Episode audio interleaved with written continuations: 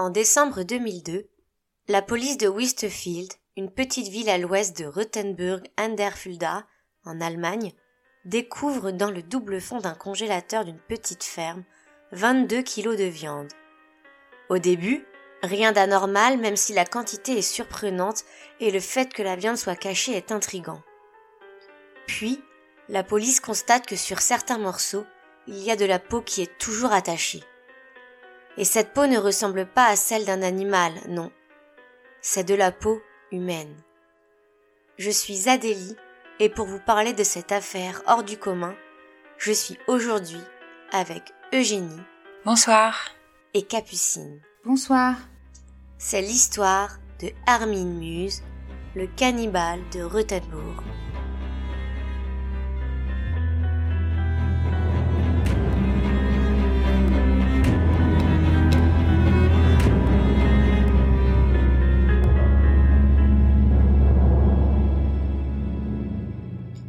Armin Muse naît le 1er décembre 1961.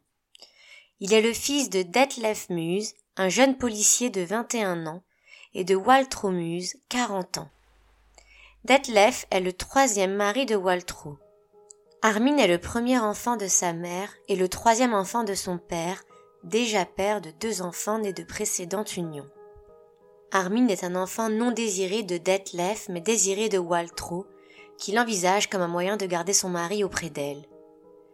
La famille emménage dans un manoir aux allures de gigantesques fermes dans la ville de Wistfield. La vie n'est pas évidente entre Deltlef et Waltraud. La mère d'Armin est maladivement jalouse et possessive et accuse régulièrement son mari de la tromper. Quand Armin a 8 ans, en 1969, son père décide de quitter sa famille et disparaît avec ses deux fils aînés. Ni la mère d'Armin ni Armin ne le reverront jamais. Ils restent seuls dans leur très grande maison et vivent tous deux très mal la situation. La mère d'Armin a tendance à beaucoup le brimer et exige énormément de choses de lui. Armin n'a pas beaucoup de liberté, sa mère étant très accaparante et dominante. Armin est de ce fait très introverti, solitaire et triste. C'est un jeune garçon qui rêve d'avoir des amis mais qui est malheureusement très isolé.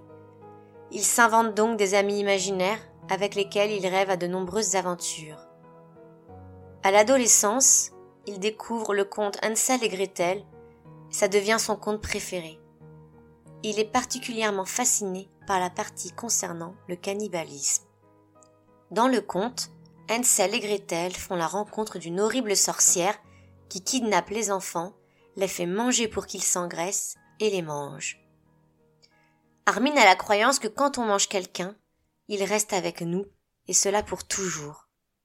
Devenu adulte et étant toujours très seul, il rêve que quelqu'un reste toujours avec lui. Alors, le cannibalisme devient un fantasme autant sexuel que sentimental, car avant tout, Armin veut avoir un ami.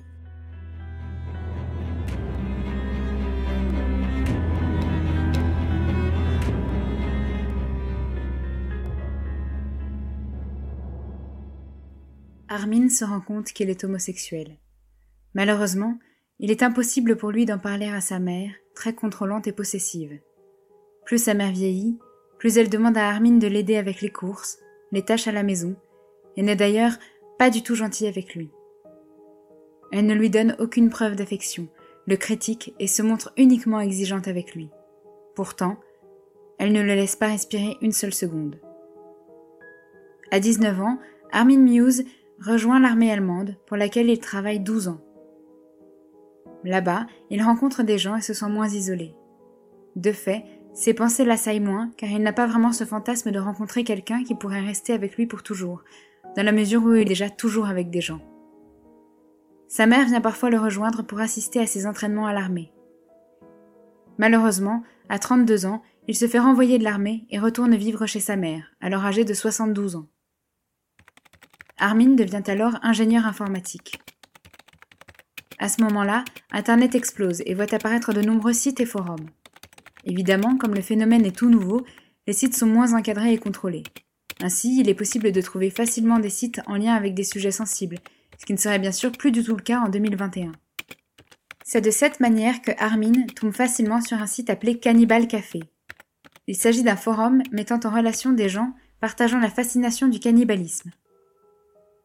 Sur la page d'accueil de ce site, on peut lire Ce site offre du contenu créé par et pour des adultes. On y trouve des discussions et des images qui pourraient alerter vos instincts de base les plus dépravés. Si vous n'avez pas atteint l'âge de la maturité, que vous n'aimez pas les images ou les sujets qui ont un lien avec le sexe, ou que vous êtes incapable de faire la distinction entre le fantasme artistique et la réalité, vous êtes prié de quitter ce site. Puis en dessous. Attention, contenu pour adultes, potentiellement offensant. Et encore. Le Cannibal Café a pour vocation de couvrir une large palette de fantasmes sexuels.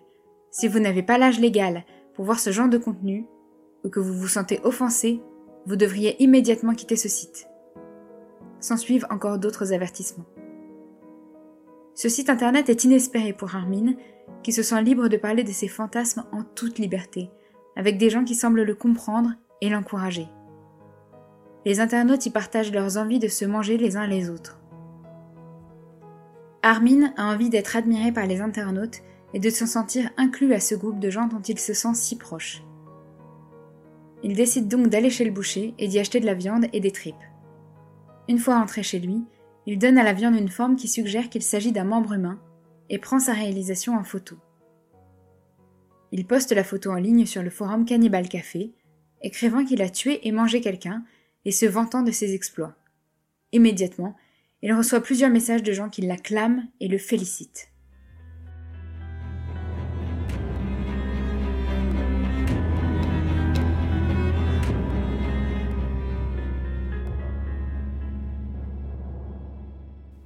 Un jour, le 2 septembre 1999, il trouve sa mère morte au lit. Il est triste, bien sûr. Mais la mort de sa mère offre enfin une opportunité à Armin, celle d'être libre. Seul et libre, Armin a le loisir d'enfin explorer ses idées qui l'ont repris depuis qu'il a quitté l'armée. Il va pouvoir vivre librement ses tendances cannibales. À ce moment-là, il décide donc de faire des petits travaux dans une des nombreuses chambres du manoir et en fait une sorte de salle de torture. Cette salle est aussi destinée à préparer la viande. La pièce est dépourvue de fenêtres. On y trouve un lit à barreaux et une cage pour y enfermer un être humain. Au plafond, il accroche un crochet de boucher. Quelques mois après la mort de sa mère, Armin décide de prendre les choses en main pour accomplir son fantasme et met une petite annonce sur le site cannibale sous le pseudonyme Frankie. Je recherche un jeune garçon entre 18 et 25 ans. Si vous avez un corps normal, je vous démembrerai et je mangerai votre chair chaude. Frankie. Le but d'Armin n'est pas de tuer quelqu'un. Le meurtre ne fait pas partie de ses fantasmes sexuels qui se limitent au cannibalisme. Il recherche donc quelqu'un qui veut mourir et qui veut bien offrir son corps pour qu'Armin puisse le manger. Armin reçoit de nombreuses réponses. Il est très heureux et excité, mais beaucoup de gens qui lui écrivent décident d'annuler le rendez-vous à la dernière minute. Finalement, un homme finit par accepter. Armin et lui s'envoient de nombreux emails et paraissent bien s'entendre. L'homme indique que c'est son fantasme absolu d'être mangé. Il accepte l'invitation d'Armin et les deux hommes se retrouvent à la gare avant d'aller chez lui. Il lui avait dit vouloir être abattu comme un cochon. Une fois chez Armin, les deux hommes font connaissance et l'homme se met à lécher les bottes en caoutchouc de boucher d'Armin. Il est ensuite attaché pour être tué. Mais d'un coup, il fait machine arrière. Il n'a plus du tout envie de mourir, il ne se sent pas prêt. Bien sûr, Armin est déçu, mais il n'insiste pas et n'essaie pas de convaincre l'homme. Il le détache et ils partagent ensemble une pizza en buvant une bière avant que l'homme rentre chez lui. Un autre homme, un Italien, semble disposé à accepter sa proposition il lui demande de brûler ses testicules avec un lance-flamme et de lui enfoncer des clous dans le corps avec un marteau avant de tuer. Mais Armin ne prend aucun plaisir à la torture physique et refuse cette proposition qui le dégoûte. Il ne désespère pas face à cette nouvelle déception. Il continue à poster des annonces. Par exemple, il écrit Avez-vous entre 18 et 25 ans? Êtes-vous normal et en bonne santé? Avez-vous le désir de mettre un terme à votre vie? Si vous voulez quelque chose d'un peu spécial, faites appel à moi. Je vous démembrerai et j'utiliserai votre corps pour faire de délicieux schnitzel et de délicieux steaks. Si vous êtes intéressé, merci de postuler en indiquant votre âge, votre taille et votre poids, avec une photo de préférence. Francky. Comme on peut s'en douter à la lecture d'un message si attrayant, Armin reçoit de nombreuses réponses, toujours. Mais la plupart des internautes font machine arrière quand ils se rendent compte qu'Armin est sérieux. Par ailleurs, il crée des personnes en papier mâché et achète un mannequin de magasin pour faire croire qu'il a tué des gens et poste encore les photos sur le site Cannibal Café. Ces photos ont énormément de succès et Armin devient une figure assez connue et respectée du site.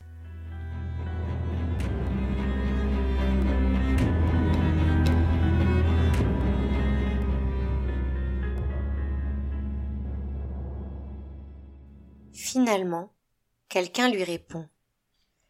Il s'agit d'un ingénieur de 34 ans du nom de Bernd Jurden Armando Brendes. L'homme traverse une passe difficile. Il s'est séparé de son épouse après avoir découvert qu'il avait du désir pour les hommes. Il écrit à Armin pour lui dire qu'il est d'accord pour être mangé.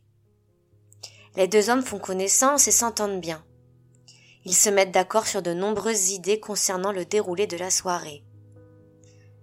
Brendes a quelques exigences.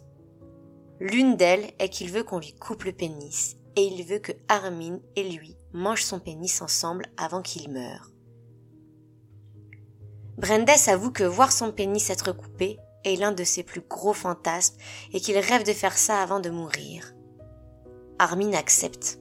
Après tout, il faut bien que chacun y trouve son compte. Le 9 mars 2001, c'est la soirée tant attendue par Armin. Brendes vient lui rendre visite. Les deux hommes dînent ensemble et se séduisent. Tous deux ont des points communs.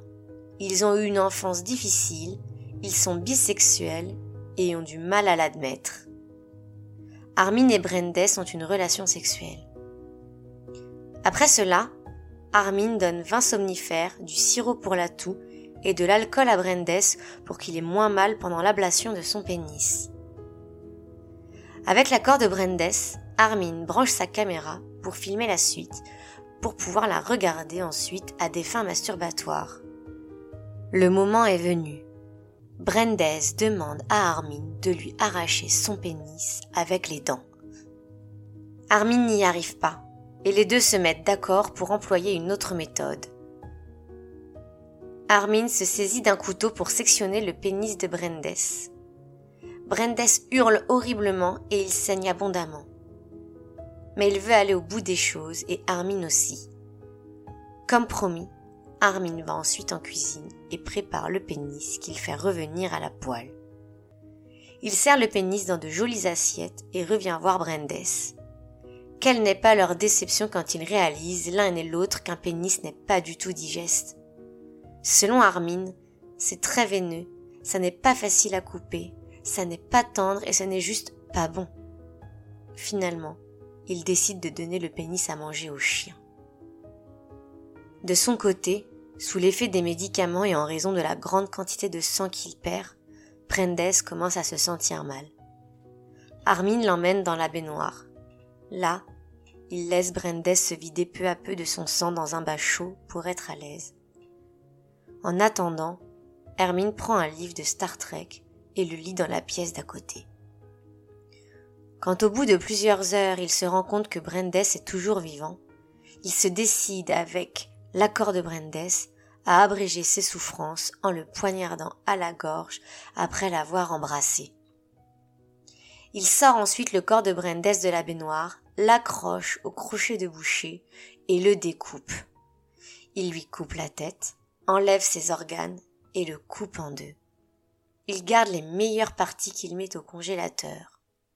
Les parties qui ne sont pas comestibles sont brûlées dans le jardin.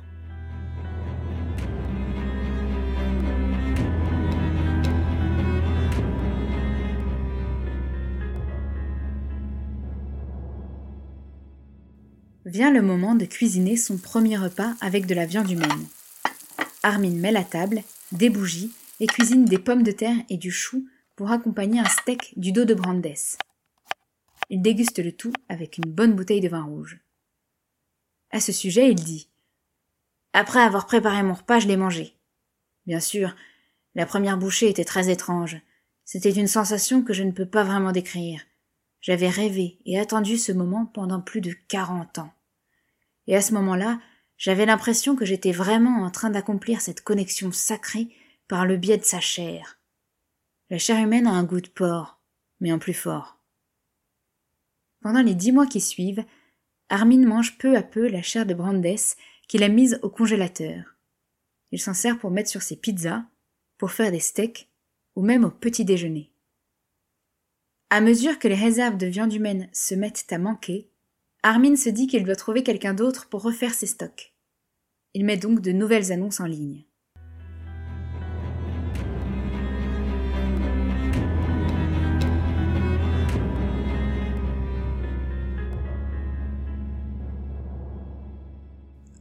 Un étudiant autrichien tombe sur ces annonces et décide d'avertir la police, pensant que l'internaute qui publie ces annonces sous le pseudonyme de Frankie pourrait être un meurtrier. D'autant plus que Frankie poste aussi des photos du corps et de la scène.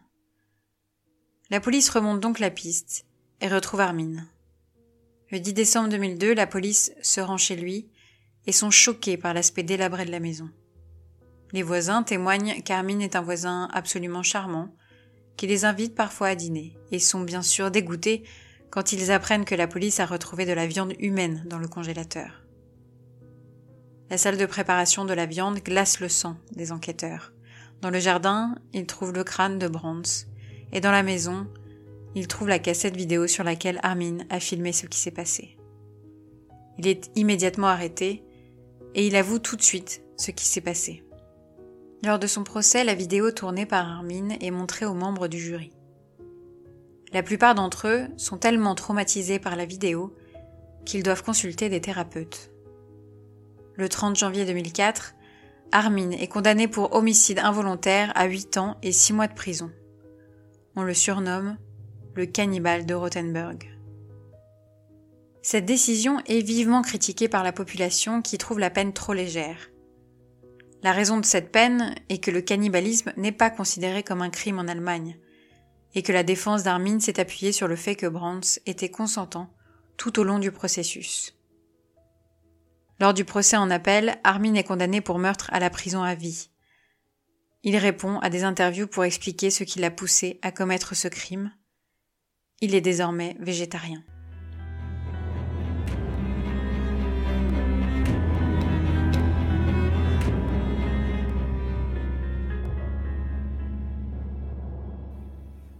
Donc suite à cette affaire que j'ai choisie, je vais vous parler d'un film qui peut paraître peut-être évident pour euh, les cinéphiles. C'est un film assez récent qui a été réalisé en 2016 par Julia Ducournau et c'est Grave en fait. En fait, voilà, c'est le film s'appelle Grave et c'est un film franco-belge. Donc, pour ceux qui connaissent pas, je vais vous faire un petit résumé. Et donc, il s'agit de Justine qui est la protagoniste du film et en fait, dans sa famille, tout le monde est vétérinaire et végétarien. À 16 ans, c'est une adolescente qui est surdouée, sur le point d'intégrer l'école de vétérinaire où sa sœur aînée est également élevée, euh, élève. Pardon.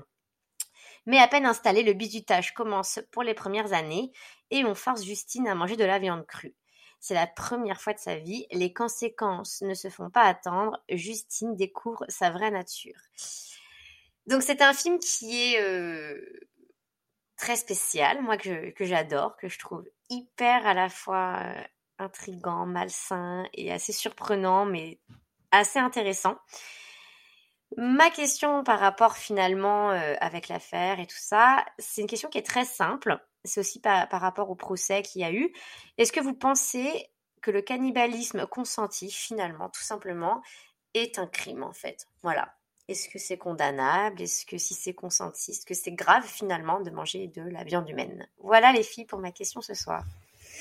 Eh ben, moi je veux bien répondre. Déjà merci Adélie pour ce cette affaire parce qu'elle est hum, elle est certes bien gore euh, comme tu les ouais, aimes. je suis désolée. Mais non, mais ouais, mais tu j'ai vraiment j'ai trouvé euh, j'ai trouvé très intéressante justement par la question que tu poses parce que euh, alors en plus on se trouve dans un pays en Allemagne où, où ça, ça n'est pas euh, prohibé Euh, donc c'est encore plus intéressant, je crois. Je pense qu'en France, euh, ça l'est, euh, dans plein d'autres pays. Et justement, cette vision du cannibalisme qui, qui qui n'est pas considéré forcément comme un, un crime, voilà, manger de l'humain en tout cas, euh, je pense que c'est les circonstances qui ont fait que on a considéré ça comme un crime, mais euh, et c'est comme euh, le film Grave qui a eu beaucoup de succès. Je crois que son dernier film tourne aussi peut-être un peu autour du cannibalisme, oui, qui a eu la Palme d'Or. Je, je l'ai pas regardé encore. Il a fait aussi beaucoup de, de ouais. C'est qu'il y a quelque chose derrière qui qui fascine aussi, qui n'est pas totalement du de l'ordre du crime, qui est de de l'ordre d'un fantasme. Et euh, ouais, et, quelle est la limite entre le entre le fantasme euh, qu'on accepte et, et celui euh, et celui qui qui est vraiment considéré comme un crime? Et je pense qu'il y a pas mal de de fantasmes qui ont été considérés comme des crimes il y a, il y a longtemps. Bien euh, sûr. Je suis pas pour le cannibalisme, c'est pas ça que je dis, mais euh, moi j'aurais tendance, enfin je sais pas, quand j'ai lu l'affaire, euh, je me suis dit, en fait, bizarrement je me suis dit mais pourquoi il a été il a été condamné si vraiment les preuves, euh, si les mm. vidéos, si la, la bah, preuve était là que c'était pas un crime. Euh, bien sûr, bien sûr. Bah, en fait, tout simplement parce que ça a fini par un crime. Est-ce que le crime en soi est d'avoir mangé le gars? Il lui aurait coupé un bout de pénis et le mec aurait survécu est-ce qu'il aurait été condamné? Oui, s'il n'avait pas porté plainte, en effet, j'avoue. Oui, oui, c'est vrai, c'est qu'il y a quand même un crime à la fin, il, l'égorge à sa demande, mais oui, Et en même temps, euh, quand tu coupes une partie de corps à quelqu'un, enfin bon, à part un, bout de ventre, je sais pas, un bout de graisse, mais bon, si tu coupes un pied, un bras, euh, toi-même, un moment, le mec, il va pas se sentir bien. Donc, évidemment, tu mm. prends aussi des risques à tuer la personne. Tu es, conscient de oui, ça. Oui, c'est vrai. Après, le type était complètement d'accord. Il y a des preuves quand même euh, écrites pour dire qu'il était d'accord. Oui, il y a des preuves écrites. mais c'est vrai que la question euh, du procès, ça a été est-ce que son jugement a été annihilé par éventuellement une dépression? Et ça, euh, mais, mais en même temps, je veux dire, pour moi, c'est la, la possibilité et le droit à chacun de, de disposer de son corps. C'est que le type euh, aurait, enfin, c'est une forme de suicide. Et, euh, même s'il était dans un état dépressif, euh, est-ce que ça annule ton jugement? Je ne sais pas. Enfin, je, je pense que, en fait, pour moi, condamner Armin Maives, parce que j'ai, moi, j'ai mal prononcé. Je sais pas pour vous, mais je mal prononcé, je crois. J'ai vérifié après, je suis désolée, je ne suis pas, je, je, je n'ai pas, je, ne suis pas germanophone, mais euh... c'est pas facile, ouais. Mais en tout cas, euh, ce type-là, euh, est-ce qu'il a vraiment commis un crime euh, Pour moi, non, parce que l'autre était totalement consentant et en fait, euh, sinon à, ce moment-là, ça ouvre le débat de tout, ça ouvre le débat de l'avortement, machin. C'est des débats qui n'ont pas lieu d'être. Bah c'est vrai que c'est une déviance sexuelle, le cannibalisme, en effet, mais, mais euh, est-ce que on, enfin, qui on est pour, pour euh, juger des, des mœurs euh, sexuelles des uns et des autres dans la mesure où tout le monde est mm. consentant? Ça me pose pas vraiment de problème. Oui, dans la, oui mais dans la mesure où personne ne meurt, peut-être aussi, tu vois. Oui, peut-être. Oui, mais non, mais c'est sûr que. Mais moi, ça me fait penser ta réflexion qui a pu, ça me fait penser, pardon, à, euh, au, à le, enfin, l'euthanasie. Euh, euh, enfin, bon, là, on rentre dans un gros débat, mais en effet, c'est, bah c'est un peu la même idée. Il va pas voir son médecin pour lui demander de le tuer mais il va voir euh, il va voir quelqu'un pour lui demander de participer à son suicide d'une d'une manière un peu plus euh, voilà euh, active. Après, c'est sûr que je pense que pour la justice, c'est très compliqué de savoir dans quelle mesure, en effet, dans quelles circonstances précises, s'il n'y a pas eu euh, voilà une pensée détournée, enfin qu'il n'a pas détourné la pensée de l'autre, qu'il n'a pas voilà c'était un moment de perdition et que ça, ça suffisait pas. On voit les l'exigence qu'il y a à pouvoir, euh, dans certains pays, à autoriser l'euthanasie, euh, là, on en était quand même loin de, de toutes les, les strates d'autorisation. De... Bah, c'est peut-être pour ça, mais dans le fond, c'est vrai qu'il y, y, a un truc qui me perturbe euh, et je je suis pas hyper choquée personnellement de qu'il ait eu que 8 ans. C'est ça, c'est 8 ans.